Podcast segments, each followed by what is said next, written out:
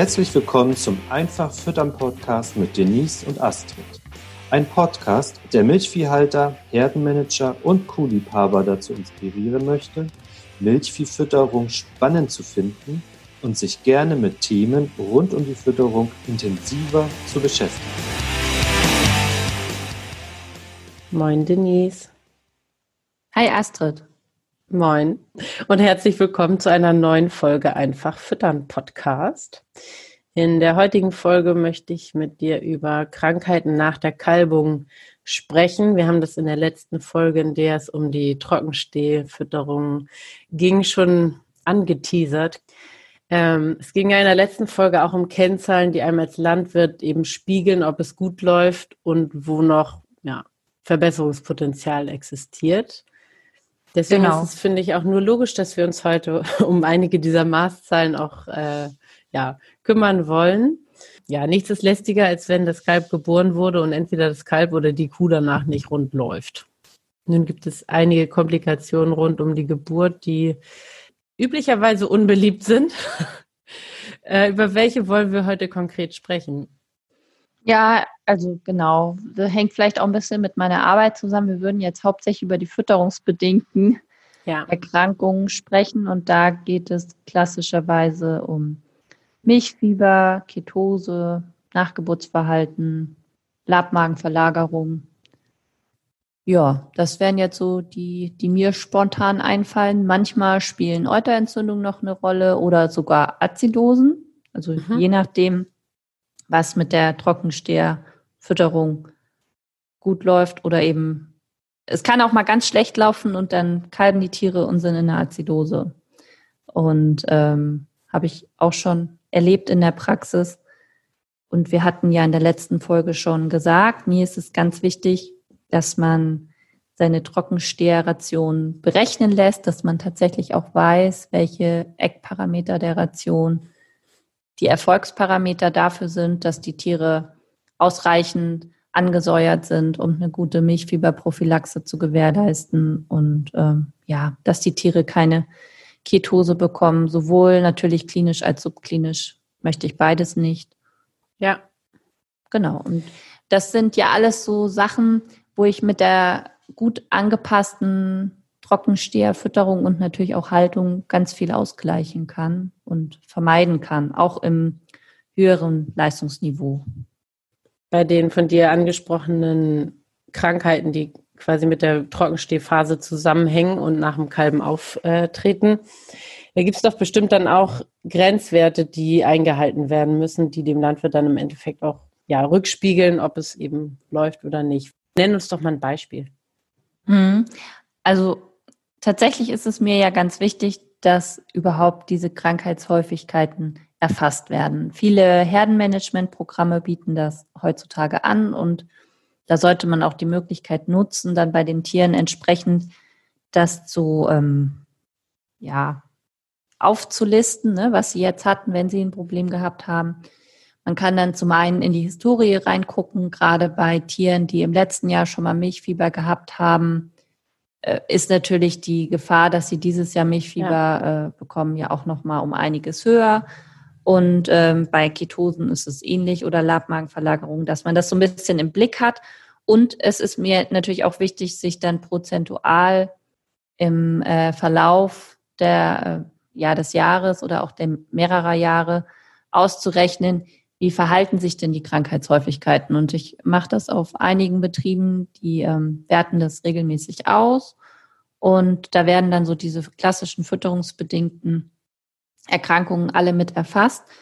Äh, ganz einfach in der Excel-Tabelle. Und mhm. wir haben dann immer gemeinsam, der Landwirt und ich, eine gute Übersicht darüber, ist denn jetzt die Ration nur auf dem Papier gut gerechnet oder funktioniert sie auch tatsächlich gut für die Kühe? Weil das ist ja das Entscheidende. Es bringt mir ja nichts, wenn ich alles ähm, schick gerechnet habe, äh, DCRB-Wert stimmt, Kalzium stimmt, Energie und Rohproteingehalt passen gut und die Tiere fressen auch gut und am Ende haben sie doch alle Milchfieber oder bekommen am siebten, achten Tag eine Ketose. Und ähm, genau, da Milchfieber wäre jetzt zum Beispiel so eine Zahl, weil du nach Zahlen fragtest, ja. ähm, haben die meisten Betriebe erstmal, wenn sie anfangen, diese Daten zu erfassen, das Ziel, unter zwei Prozent an Festliegern zu kommen. Da mhm. sind allerdings nicht äh, Milchfieberprophylaxebehandlungen mit enthalten. Es gibt ja Betriebe, die beispielsweise sagen, jede Kuh, die das dritte oder vierte Kalb bekommt, bekommt dann zwei Boli oder mhm. ja. wie auch immer die Prophylaxe-Maßnahme dann aussieht. Da gibt es ja in der Praxis sehr viele unterschiedliche und jeder Erfolg oder jeder Betrieb hat Erfolge mit einer anderen und das ist auch legitim. Ne? Da mhm. gibt es auch, glaube ich, keine pauschale Antwort. Und äh, bei Nachgeburtsverhalten wäre. Darf ich kurz nachfragen? Ja. Die zwei Prozent sind zwei Prozent der Geburten sozusagen dürfen die Kühe maximal im Jahr festliegen. Genau, wenn du 100 Kalbungen hast, ja. Dann wäre es schick, wenn nur eine davon festliegt. Im Notfall zwei. Also die guten ja. Betriebe haben dann zum Ziel, dass sie unter ein Prozent liegen. Ja. Ähm, Gerade für große Betriebe auch wichtig, da natürlich möglichst wenig Tiere zu haben. Also das, ja, für alle wichtig. Ja, aber, aber das ja, schafft man auch. Ja, ja. Man, also ja. festliegende Kühe ist ja heutzutage etwas, was man doch gut im Griff hat. Jetzt mal so Besonderheiten ähm, herausgenommen. Ne? Es gibt natürlich immer Tiere, die dann ja aus irgendeinem Grund doch ausgerutscht sind, vielleicht mitten in der Laktation. Ne? Die haben gar kein Problem jetzt mit Milchfieber oder wie auch ja. immer und liegen dann fest. Klar.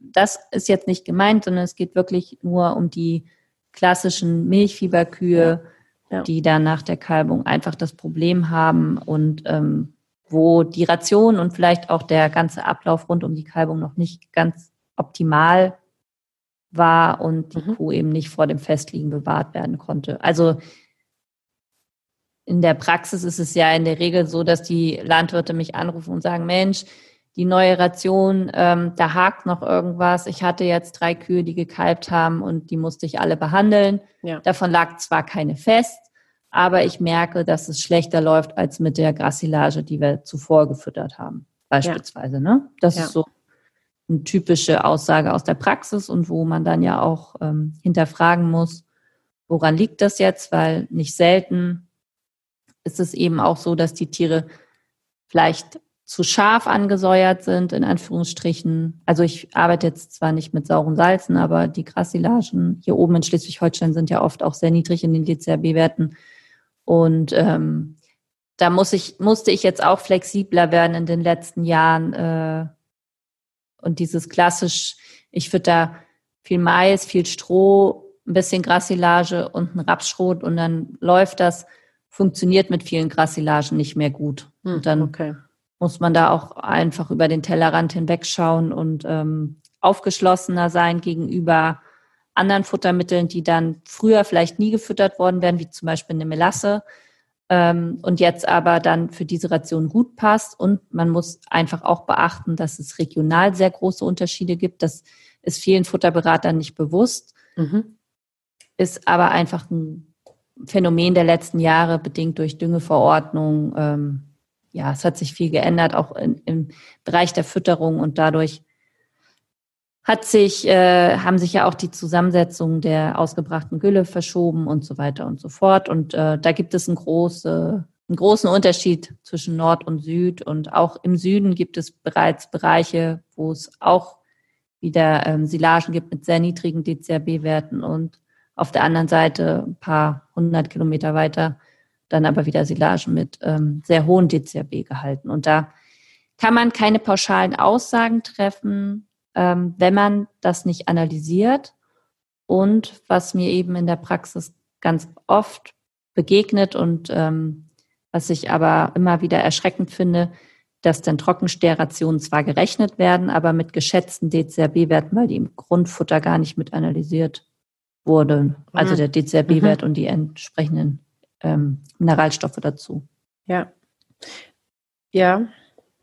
Ja, ist so ein Punkt, ähm, wo ich, also da, deswegen machen wir das hier ja auch mit dem Podcast, ne? Also in der Hoffnung, ja. dass es irgendwie der eine oder andere hört und dann geht ja nicht darum, dass man das immer alles hier so eins zu eins dann umsetzt oder genauso sieht, sondern es geht ja einfach darum, da mal drüber nachzudenken, warum jetzt die Völker auf den Trichter kommt, dass man bei den Trockensternen auch Melasse füttern kann. Ne? Ich komme halt auf die Idee, weil ich manchmal ja. Grassilagen mit 54 Milliäquivalent DCRB habe. Und ähm, früher hatten wir einfach die Baustelle, dass wir immer zwischen 400 und 600 lagen, oder? Und dann eigentlich schon zu viel drin war. Oder genau, der dann die Tiere, zu hoch für die Trockensteher. Genau, die ja. Tiere dann nicht angesäuert wurden und ja. ähm, dann eben keine entsprechende Milchfieberprophylaxe stattgefunden ja. hat und es dann eben Probleme mit Festliegern gibt.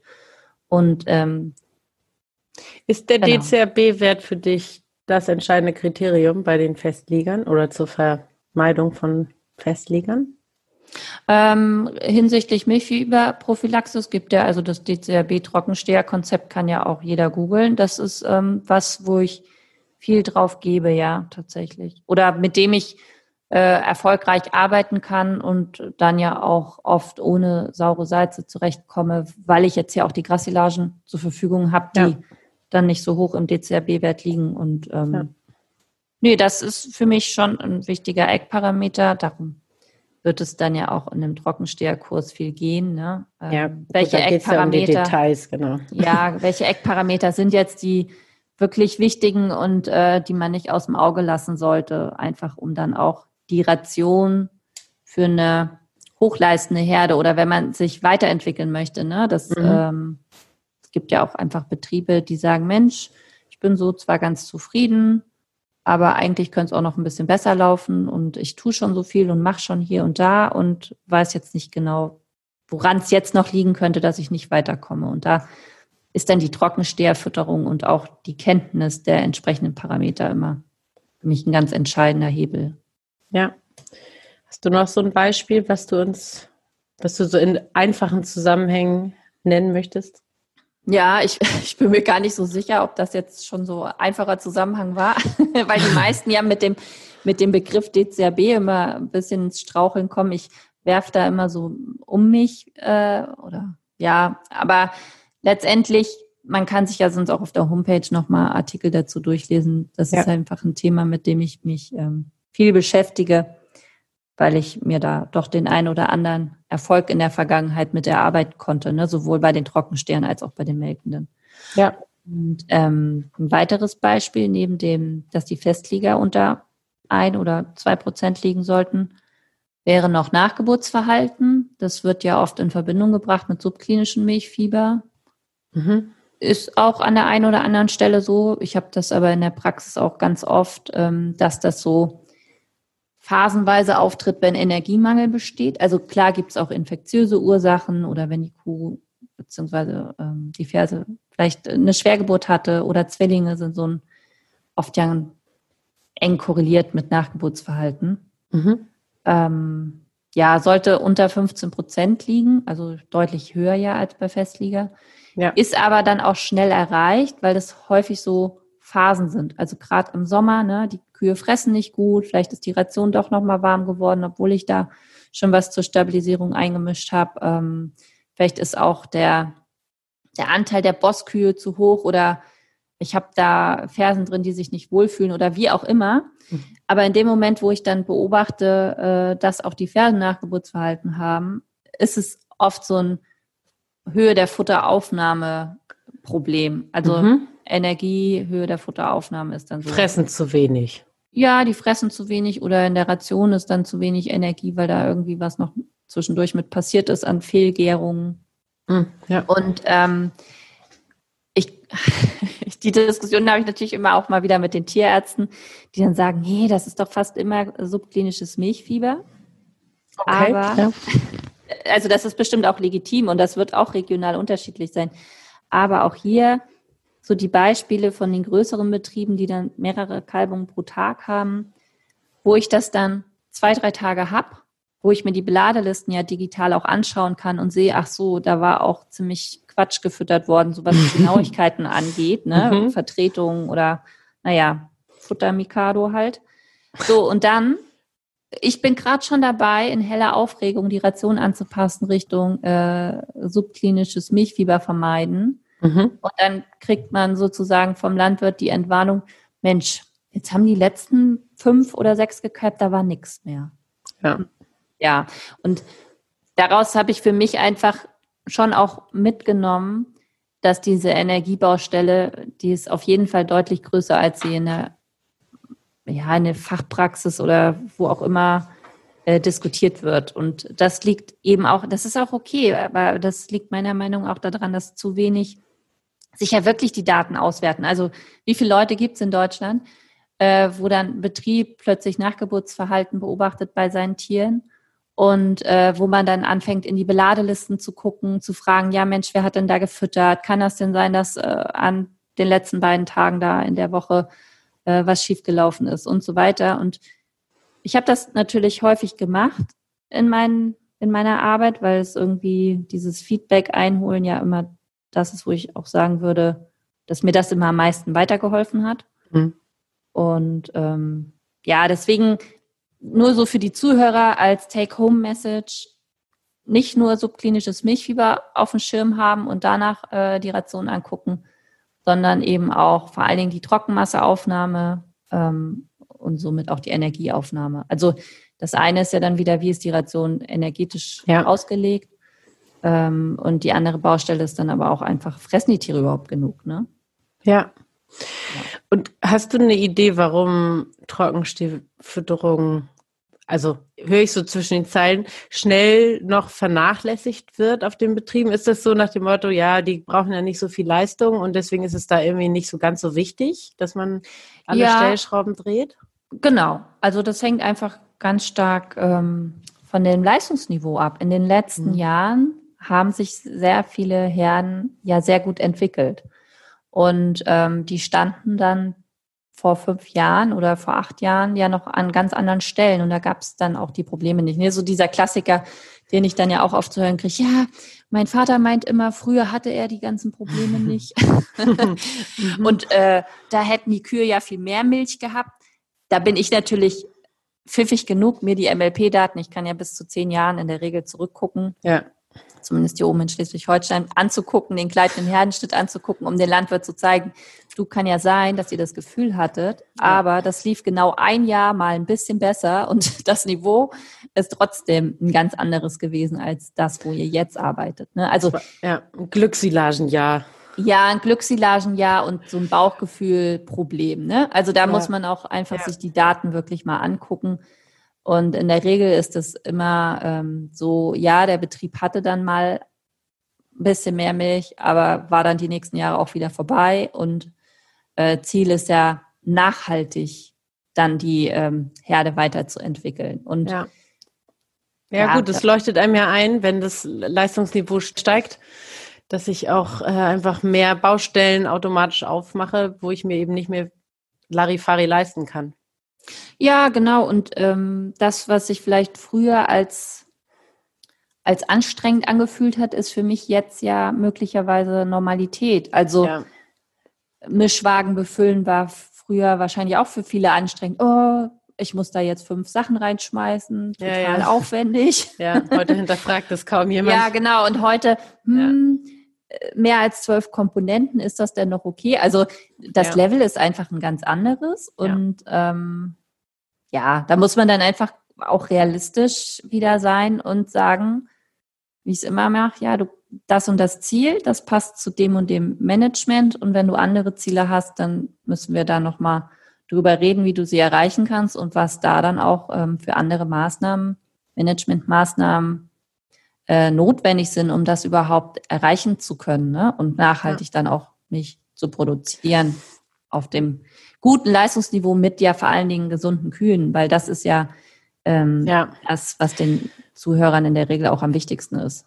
Ja, also ich meine, klar ist schön, wenn ich da die äh, Grenzwerte, die du gerade vorgegeben hast, versuche ähm, einzuhalten. Aber was ist so das große Bild drumherum? Also ich meine, klar, die festliegende Kuh nervt, ich muss vielleicht einen Tierarzt holen, so, ne, ich kümmere mich, da investiere da Zeit und Geld. Aber warum ist das in deinen Augen für das weitere Kuhleben so dramatisch?